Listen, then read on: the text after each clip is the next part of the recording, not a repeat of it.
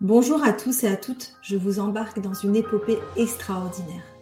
Je m'appelle Maude et j'épaule les startups dans leur développement RH et recrutement. J'ai l'intime conviction qu'elles sont au cœur du changement que nous voulons voir dans le monde. C'est pourquoi j'ai eu envie de mettre en lumière ces fondateurs, ces fondatrices qui créent des projets pour améliorer notre société au quotidien. Ce podcast est possible grâce à Arboria, Arboria est un collectif engagé d'experts et d'experts du monde RH pour accompagner les entreprises dans leur transformation digitale, sociétale et environnementale. Allons, partons ensemble à la découverte de ces personnes et de ces projets pour qu'ensemble nous changions le monde. Embarque avec nous et abonne-toi sur toutes tes plateformes préférées, Apple et Spotify.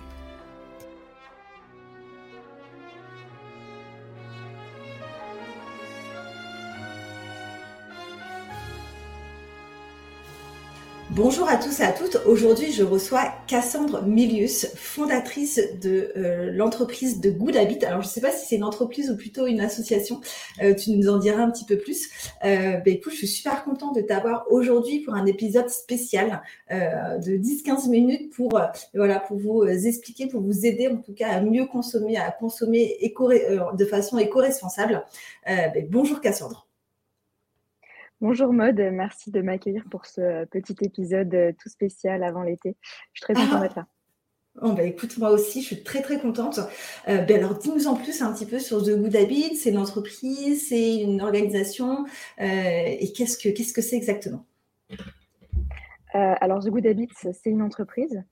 plus spécifiquement, je l'ai développée il y a deux ans euh, avec pour ambition de rendre la démarche éco-responsable plus fun, plus déculpabilisante, plus positive. Euh, et en fait d'embarquer des gens qui ne sont pas forcément écolos ou même qui trouvent ça vraiment euh, contraignant et, à qui ça donne pas envie.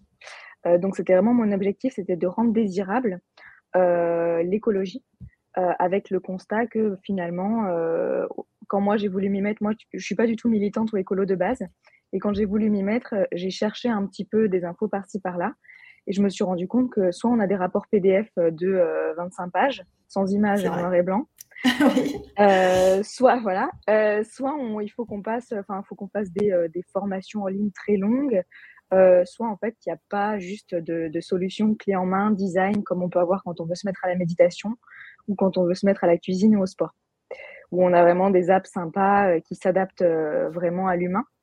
Euh, je, me suis rendu compte que l'écologie ne s'adaptait pas vraiment à la psychologie à l'humain et que ça manquait de design en fait là-dedans. Et en fait, hmm. c'était pendant mon année de master où je me suis dit il faut qu'il faut réapprocher la question en repartant de l'humain, en repartant de pourquoi il veut changer, pourquoi il veut pas changer, et essayer de trouver une manière de l'embarquer dans cette démarche éco-responsable euh, de manière un peu plus fun et déculpabilisante. Génial. Et donc, j'ai développé la, la, la, plateforme The Good Habits, donc euh, en no code je me suis formée toute seule à. Parce que moi, je fais du design UX, UI. Euh, donc, disons que j'avais les maquettes et ensuite, bah, je me suis dit, allez, c'est l'entrepreneuriat, on apprend à faire plein de choses, on apprend plein de, compétences. Et euh, du coup, j'ai développé la plateforme euh, en no-code, qui a aujourd'hui voilà, plus de 4000 utilisateurs et, ah, et, plus de 300 habitudes partagées. Donc, le but, c'est que les gens puissent aussi partager leurs astuces. Moi, en fait, hmm. je mise vraiment sur le côté influence et communication entre les pairs pour faire un espèce d'effet d'enchaînement et d'effet boule de neige. Euh, parce que quand on voit les gens agir, on a envie de faire la même chose, donc vraiment euh, par l'exemplarité. Quoi. Et donc, j'ai développé. Ouais, Qu'est-ce qu'on peut trouver alors sur The Good Habits C'est des articles, c'est un forum? Ah, alors, on a, en fait, c'est un petit peu comme un Pinterest de l'éco-responsabilité. On a différentes catégories qui sont liées au quotidien, l'alimentation, la mode, l'hygiène, l'entretien de sa maison et un peu le lifestyle, je dirais. Euh, et on va avoir des conseils, des do-it-yourself, euh, des petites actions à appliquer, donc euh, qui vont être aussi adaptées en fait à la, au niveau de maturité de chacun dans la démarche éco-responsable. Il va y avoir des choses qui vont être très faciles à mettre en place et des choses qui vont être un peu plus complexes. Donc l'idée, c'est de, au début, on a un petit questionnaire de personnalisation. ensuite, on se verra proposer des, des, actions qui vont être adaptées en fait à, au niveau de, de maturité et l'envie de changer de chacun. Mm. Ok. Et donc là, euh, donc je voulais vraiment faire cet épisode spécial avec toi. On arrive, c'est voilà, on arrive sur euh, la saison estivale. Euh, quels seraient pour toi les conseils si une personne voilà, a envie de s'y mettre, comme tu dis, a envie de, voilà, de, changer, de changer en tout cas l'impact dans ses, dans, ses, dans ses comportements, ce serait quoi pour toi, je sais pas, voilà, les actions, les actions à mettre en place? Oui, alors, bon, il, y a, il faut, je pense que moi, je prends le sujet au niveau climat. Euh, donc les actions en termes de réduction de l'empreinte carbone. Euh, et c'est vrai qu'aujourd'hui, il y a un petit peu, en fait, euh, on ne sait pas trop qu'est-ce qui va avoir le plus ou le moins d'impact. et ce qu'il faut savoir, c'est que le transport et la viande sont quand même les deux gros points où tous les Français peuvent s'améliorer, parce qu'il faut savoir qu'aujourd'hui, il y a un Français moyen émet 10 tonnes de CO2 par an, de CO2 équivalent par an. Et en 2050, on est censé descendre à 2 tonnes. Euh, donc, il y a, une grosse. Euh, bon, c'est faisable parce qu'on peut descendre de 6 à 7 par, euh, oui, c'est ça, à 7 par an pour que ce soit progressif.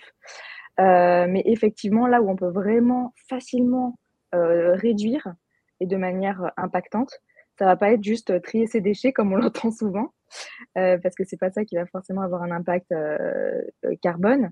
Ça va être plutôt d'agir. Bah voilà, si par exemple là on part en vacances, le transport c'est quand même euh, ce qui a le plus d'impact aujourd'hui à trois quarts des émissions euh, à effet de serre qui sont liées au tourisme. Donc, on peut vraiment agir sur ce point-là. Euh, et donc, la première étape, ça va être ben, changer son mode de transport. Donc, en fait, au lieu de partir en avion, essayer de regarder s'il n'y a pas une alternative en train ou même en covoiturage. C'est toujours mieux que de prendre la voiture tout seul ou l'avion ou, le, ou, ou même en bus. Euh, donc là, il y a un outil qui est vraiment bien euh, qui s'appelle Rome to Rio. Je ne sais pas si tu connais. Rome to Rio, non, je ne euh, voilà. pas du tout. Alors, R-O-M, R-O-M-2-R-I-O. Donc, en fait, on met son point de départ, son point d'arrivée. Ils vont nous proposer toutes les alternatives qu'il y a. Donc, le train et les, et, les, points de concordance, par exemple, entre un ferry et un train, un bus et un, et un train, etc. Donc, ça, c'est vraiment pas mal. Mm. Euh, donc c'est la, la, première chose qu'on peut faire. Et euh, c'est vrai que quand on regarde par exemple un Paris-Milan, euh, une personne elle va émettre 180 kg d'équivalent CO2 en avion contre 8 kg en train. Mm. Et qu'est-ce que c'est vraiment drastique et c'est faisable. Ouais. Ouais, ouais. Et qu'est-ce que tu réponds? Parce que j'entends beaucoup, oui, mais tu vois, l'avion, on est peut-être 200, 300 passagers. et donc finalement, on, voilà, c'est pas euh, comme euh, les, jets privés, etc., où là, en effet, euh, c'est assez, assez fort en termes de consommation. Mais qu'est-ce, qu'est-ce, qu'on, qu'est-ce que tu pourrais répondre, par exemple, voilà, à des personnes qui disent, de là, moi, je voyage peut-être deux, trois fois par an, je prends l'avion avec 200, 300 passagers, et donc, tu vois, c'est un peu le covoiturage, covoiturage de l'avion. bah, c'est déjà pris en compte, en fait, dans le calcul. Mmh de l'impact carbone. Donc, euh, quoi qu'il en soit, on voit que euh, la différence, elle est vraiment euh, énorme. Mm. et après, en fait, moi, je suis pas dans, j'ai pas envie d'être non plus avec le bâton de dire faut arrêter totalement l'avion, etc. Il y a des gens qui adorent voyager. Mm. partir à New York, partir dans la Creuse, ça aura pas le même impact que partir à New York.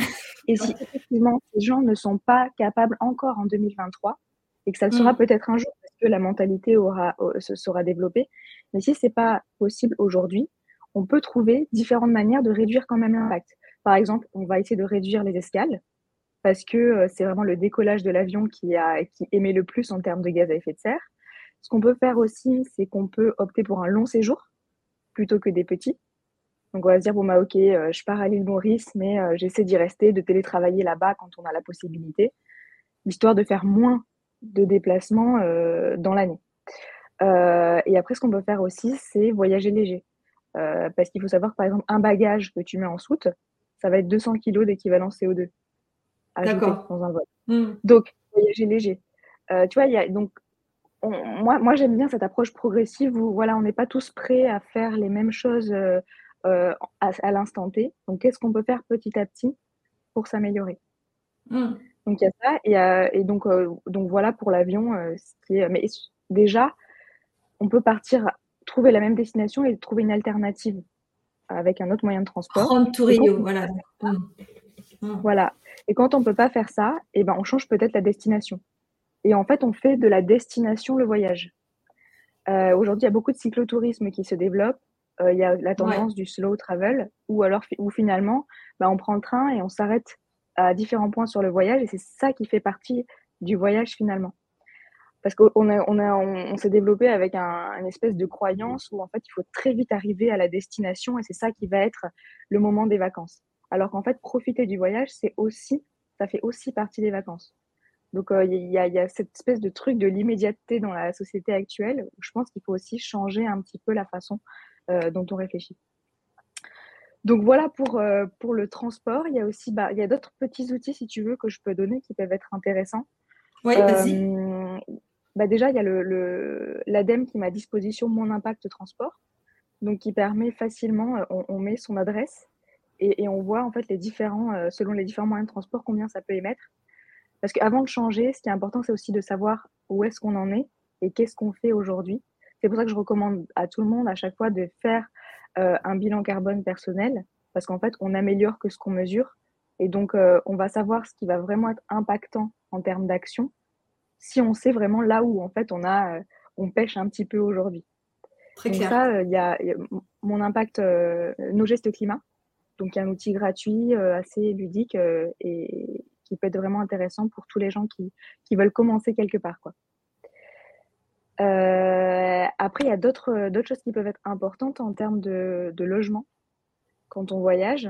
on peut regarder, il y a des labels aujourd'hui donc, euh, tu vois, il y a des stations qui vont être labellisées, par exemple, euh, pavillon bleu pour les stations balnéaires, flocon vert pour euh, les stations de montagne. Donc, ça peut être intéressant de regarder ça. Et aujourd'hui, il y a un, site qui s'appelle Gringo. Gringo, ouais, je connais. Ouais. C'est un peu. Ouais, il va passer dans le podcast aussi. Ouais. Ben voilà. Exactement. Ah, oui.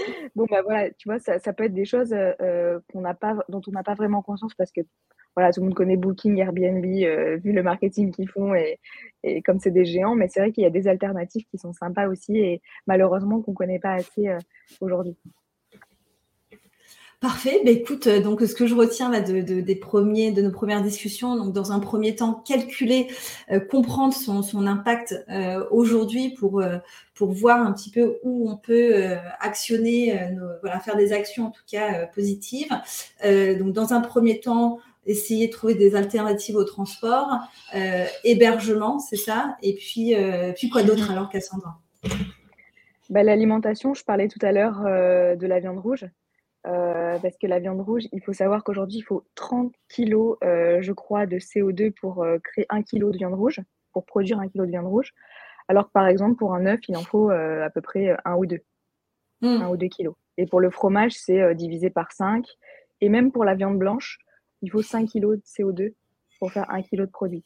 Donc, tu vois la différence entre la viande rouge et la viande blanche. Donc, pour les fans de barbecue, quand on voit euh, les barbecues qui vont se faire, eh ben, on peut se dire, on peut se dire euh, moi, je pense à des proches voilà, qui vont me dire, mais c'est mort, moi, je mange pas des courgettes à un barbecue. Euh, moi, je veux manger de la viande. Bah, déjà, si on aime la viande blanche, bah, déjà, on réduit par 4 son impact en le remplaçant la viande rouge par de la viande blanche. Ok. Donc déjà, ça peut être un premier truc, les produits de la mer, faire des sardines au barbecue. Ouais. Ça, peut être pas mal. Euh, donc voilà, ça c'est vraiment un premier point qui est très facile. Enfin non, ça, ça dépend de qui en fait, toujours. Mmh, Parce que mmh. moi, tu vois, je suis pas une grosse viandarde, donc ça me pose pas de soucis, mais il y, a des personnes euh, qui adorent ça et pour qui c'est un vrai plaisir. Donc première étape, peut-être remplacer viande rouge par viande blanche ou par produit de la mer. Et ensuite, évidemment, le végétal va rester toujours euh, le moins impactant en termes d'émissions de, CO2. Mais bon, ça, c'est progressif et ça dépend vraiment euh, euh, de chacun. Donc, donc voilà ce qu'on peut, ce qu'on peut dire pour le côté barbecue d'été. qui vont, qui vont se passer, voilà, probablement. ok. C'est ça. Ça. Bah, je, faisais, je, faisais, des recherches justement pour en parler avec toi et j'ai vu qu'il y a 65% des Français qui ont tout le matériel pour faire un barbecue. Ah bah oui, c'est comme, c'est comme la machine à raclette. c'est ça. c'est un peu la base. C'est la base, voilà, euh, barbecue voilà, et machine à raclette. Ouais. Exactement. Enfin, moi, je suis à Paris, euh, j'ai pas de matériel à barbecue, je sais pas où je pourrais le mettre. donc, euh, donc voilà. Et, et après, en fait, j'aimerais aussi insister sur le côté dynamique sociale. Oui. on pense souvent à des actions qui sont très concrètes, qu'on peut mettre en avant dans le quotidien, mais il y a des choses très simples comme la sensibilisation. Et en fait, comme c'est immatériel et que c'est assez voilà, euh, symbolique, on a l'impression que ça sert à rien. Alors qu'en fait, c'est hyper important. Euh, je ne sais pas si tu connais le, concept de point de bascule social. Non, en fait, on considère mm. que euh, donc en fait, ça a été un, le tipping point euh, en anglais, où en fait, à partir duquel, quand 10% de la population adopte un certain comportement, alors ça va changer par effet boule de neige la norme sociale. Je te donne l'exemple des pistes cyclables. À partir du moment où il y a eu 10% des gens qui commençaient à prendre le vélo, alors les mairies ont créé plus de pistes cyclables, alors les entreprises ont adapté euh, par exemple, leurs collaborateurs, on crée des systèmes pour euh, leur mettre à disposition des vélos électriques. Euh, il y a eu des marques qui ont fait de plus en plus de vélos, il y eu des systèmes d'abonnement. Et en fait, petit à petit, ça va créer un impact, une influence sur les organisations et les entreprises. C'est pour ça que moi, ça me ça m'énerve un peu quand on dit oui, mais les petits gestes individuels, ça sert à rien. Ben, même si ça n'a pas beaucoup d'impact juste en termes de CO2, ça va avoir un impact au niveau plus euh, macro euh, et à plus grande échelle. Et c'est là, en fait, après, que euh, ça va vraiment être plus impactant au niveau global. Donc ce point de bascule social, je pense qu'il est important. Et quand tu vois par exemple aussi bah, la consommation responsable de produits locaux, biologiques, éthiques et durables, bah, aujourd'hui on va avoir les grosses boîtes de l'agroalimentaire qui vont créer de plus, qui vont mettre plus d'efforts en fait sur ça, sur le vrac, sur le zéro déchet, sur ben, des produits plus biologiques, etc. Donc ça, euh, ça c'est vraiment euh, impactant. Donc même si on n'est pas un influenceur, euh, qu'on n'a pas 10 millions d'abonnés ou quoi que ce soit, rien que le fait d'en parler à la mm. poste café, au bureau, de montrer l'exemple, juste de partager un post. Enfin, il y a forcément quelqu'un qui va le voir, qui va peut-être en parler. Et en fait, après, ben, ça va influencer de plus en plus de personnes. Et donc ça, c'est quelque chose que j'ai appris notamment dans deux tonnes. Je me suis formée à l'atelier. Euh, donc ça, c'est très intéressant et je recommande vraiment à tout le monde euh, de se former à ça. Et c'est très complémentaire de la fresque du climat. Ou la fresque du climat, c'est bien pour avoir un choc, euh, comprendre vraiment comment fonctionne le changement climatique et que, ouais, il y a urgence. Et ensuite, comment on passe à l'action de manière personnalisée selon justement l'empreinte carbone individuelle de chacun. Ok. Bah, écoute, euh, merci pour tous ces conseils. J'ai une dernière petite question pour toi. C'est quid sur euh, du, plastique? Moi, je suis assez sensible aux questions euh, autour du, plastique qui se déverse dans, l'océan. tu aurais des petits conseils sur, par exemple, bah, au lieu d'acheter tout le temps la bouteille en plastique, acheter une bouteille, voilà, mmh. c'est en aluminium, je crois. voilà, ouais, les gourdes en les gourdes, voilà les, les inox, c'est exactement. Est-ce que tu aurais d'autres conseils pour quand même, euh, voilà, il va y avoir les pique-niques, il va y avoir euh, les balades cet été. Euh, est-ce que tu aurais aussi des, conseils pour, voilà, limiter en tout cas l'impact qu'on peut avoir aussi dans des espaces naturels, surtout quand on est, voilà, en tourisme, on est en groupe, ça peut aller très vite. Oui, bah alors voilà, euh, je ne suis pas experte euh, de, la, de, la démarche zéro déchet, mais je peux te donner euh, de, ce que, de, ce que je, de mon expérience. Bah, moi, par exemple, quand je pars en vacances, j'ai un shampoing solide, par exemple. J'ai une boîte, une petite boîte où je mets mon shampoing, donc c'est toujours la boîte à savon. Pareil pour la savonnette, donc ça évite déjà d'avoir le, le, tube complet, en fait, la, la bouteille en plastique. Euh, j'ai toujours le Tupperware. Ça fait un peu vraiment euh, la cuche qui part en vacances. Mais c'est vrai que toujours un Tupperware, toujours un Tupperware dans ma valise. Je me dis, ça peut toujours servir si tu fais un pique-nique, etc. Ça évite, ça évite d'acheter euh, la boîte au supermarché qui contient la salade. Au moins, je me la mm. fais moi-même, il n'y a pas de souci. Le, bento avec le, les couverts. et en fait, bah, déjà, rien que ça, c'est pas mal. Quand on remplace les cosmétiques, euh, je pense aussi, par exemple, pour les, pour les femmes, les démaquillants. Enfin, pour les femmes ou pour les hommes, il y a des hommes qui se maquillent maintenant, mais les, hum, les cotons euh, démaquillants, j'ai des cotons réutilisables avec le petit pochon que ensuite je lave au retour euh, chez moi de vacances. Euh, et en fait, ben, finalement, on n'a pas besoin de tant de plastique que ça quand on part en vacances ou quand on se rend compte de ça. Euh, et après, on peut regarder aussi ben, des, des hôtels qui proposent, euh, qui sont un peu certifiés. Euh, moi, je suis partie en vacances et j'étais dans des, dans des hôtels où c'est système de refill dans des bouteilles en verre. Euh, et je crois d'ailleurs que Gringo vérifie un petit peu toutes ces euh, normes-là. Oui, oui, ils ont des. Oui, et donc, c'est bien de faire notre part. C'est bien de faire notre part, mais c'est bien aussi quand on, quand on va dans des hôtels et aussi, voilà, quand on va dans des hôtels, pas forcément utiliser, laisser poser les, les petits échantillons en fait. de mmh. petits shampoings, etc. On n'en a pas besoin. Souvent, on les prend, on se dit Ah, c'est gratuit, je les ramène à la maison parce que je les utiliserai. vraiment, le, au final, et au final, on les utilise jamais parce que souvent, ils sont pas de bonne qualité, ils font les cheveux rêches et on les laisse toujours euh, un petit peu traîner dans la salle de bain. Donc voilà, c'est des, petits, euh, des petites choses comme ça, euh, assez faciles, je pense, à, à, mettre en place. Et puis surtout, là, je me suis rendu compte, donc je prends quand même plusieurs fois l'avion par an. Moi, c'est mon point noir, c'est vraiment l'avion. C'est quelque chose qui est assez, assez compliqué puisque je mange très très peu de viande. Je, me déplace toujours en transport en commun, mais l'avion, aujourd'hui, euh, voilà, c'est le point où je sais je dois, je dois m'améliorer. Euh, mais dans les aéroports, il y a de plus en plus aussi de comme tu disais, voilà, on a la gourde de points d'eau en fait, euh, euh, et donc on n'a plus forcément besoin. Ou même, tu vois, moi ce que je fais, j'ai ma gourde, je vais demander à un restaurant, tu vois, de me la remplir, et ils sont toujours, euh, sont toujours très contents de, le faire. j'ai jamais eu de problème, donc c'est vrai de, de, prendre déjà cette habitude d'avoir sa gourde et éviter d'acheter en fait des bouteilles en plastique, c'est quand même, c'est quand même pas mal. c'est ça. un bon impact, mais, mais après, mais pour préciser, je pense qu'il faut aussi avoir la notion d'ordre de grandeur. Parce qu'il y a des gens qui s'évertuent, par exemple, à avoir une démarche zéro, déchet. Vraiment, ils se mm. fatiguent à ça parce que c'est quand même compliqué quand on a une vie de famille, etc., d'acheter en vrac, de, etc. Et en fait, quand on voit l'impact par rapport à juste réduire la viande par deux de sa consommation, en fait, on pourrait ne pas faire de zéro déchet, que ça aurait le même, ça, changerait rien.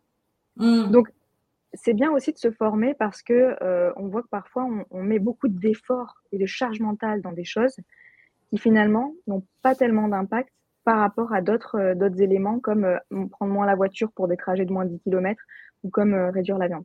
Donc voilà, c'est ça aussi que je voulais mettre en avant.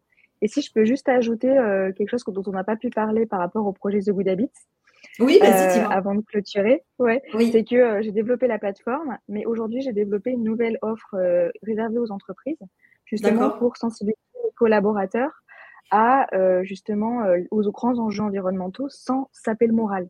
Parce que j'ai mmh. constaté en évoluant avec les boîtes que souvent, bah, en fait, euh, les RH ou les responsables RSE ont un peu peur de, de mettre des choses en place parce qu'ils disent ouais mais moi mes, employés ils sont vraiment très loin du changement climatique et en fait c'est pour que ça crée une ambiance morose c'est même pas la peine. Donc j'essaie de développer une offre justement comme je le fais avec The Good Habits pour le grand public de faire quelque chose qui va vraiment engager petit à petit, partir de la psychologie de chacun pour euh, amorcer en fait un changement une sensibilisation euh, dans les entreprises. Donc voilà, c'était ma, ma petite, euh, mon petit ajout avant. Un atelier, voilà, c'est ça que tu, tu, mets en place un atelier pour les collaborateurs. Alors, il y a plusieurs formats, il y a plusieurs formats, il y a des ateliers, des interventions inspirantes, il y a des affiches, des espèces de nudge à afficher dans les locaux. Ah, c'est voilà, c'est une offre qui est encore en, en... Ouais, parce qu'en fait, je, je, fais des illustrations, donc euh, j'essaie de mixer un peu euh, ce que j'aime faire avec, euh, avec l'écologie. Des petites design en fait là-dedans. Ok, bah, écoute, je, je ferai passer le mot. c'est génial. Euh, mais voilà, j'espère que cet épisode, en tout cas, vous a plu. Euh, et voilà, surtout, voilà, on va bien profiter, en tout cas, bien se reposer cet été. Mais voilà, soyez en tout cas conscients, en tout cas, de l'impact que vous pouvez avoir, en tout cas, sur notre planète. et donc, à très vite, Cassandre. Merci Maud de m'avoir invité. À très vite et bonnes vacances. Merci. Ça y est, nous arrivons à la fin de cette épopée inspirante. Alors dis-moi, qu'est-ce que tu en as pensé de cet épisode? Moi en tout cas, j'ai adoré. Et surtout, n'hésite pas à me le dire en commentaire. Et pour ne rien louper, abonne-toi vite à la chaîne sur Spotify ou Apple. Et je te mets aussi, bien sûr, en ressources tous les liens nécessaires. Allez, je te dis à très vite pour une nouvelle épopée.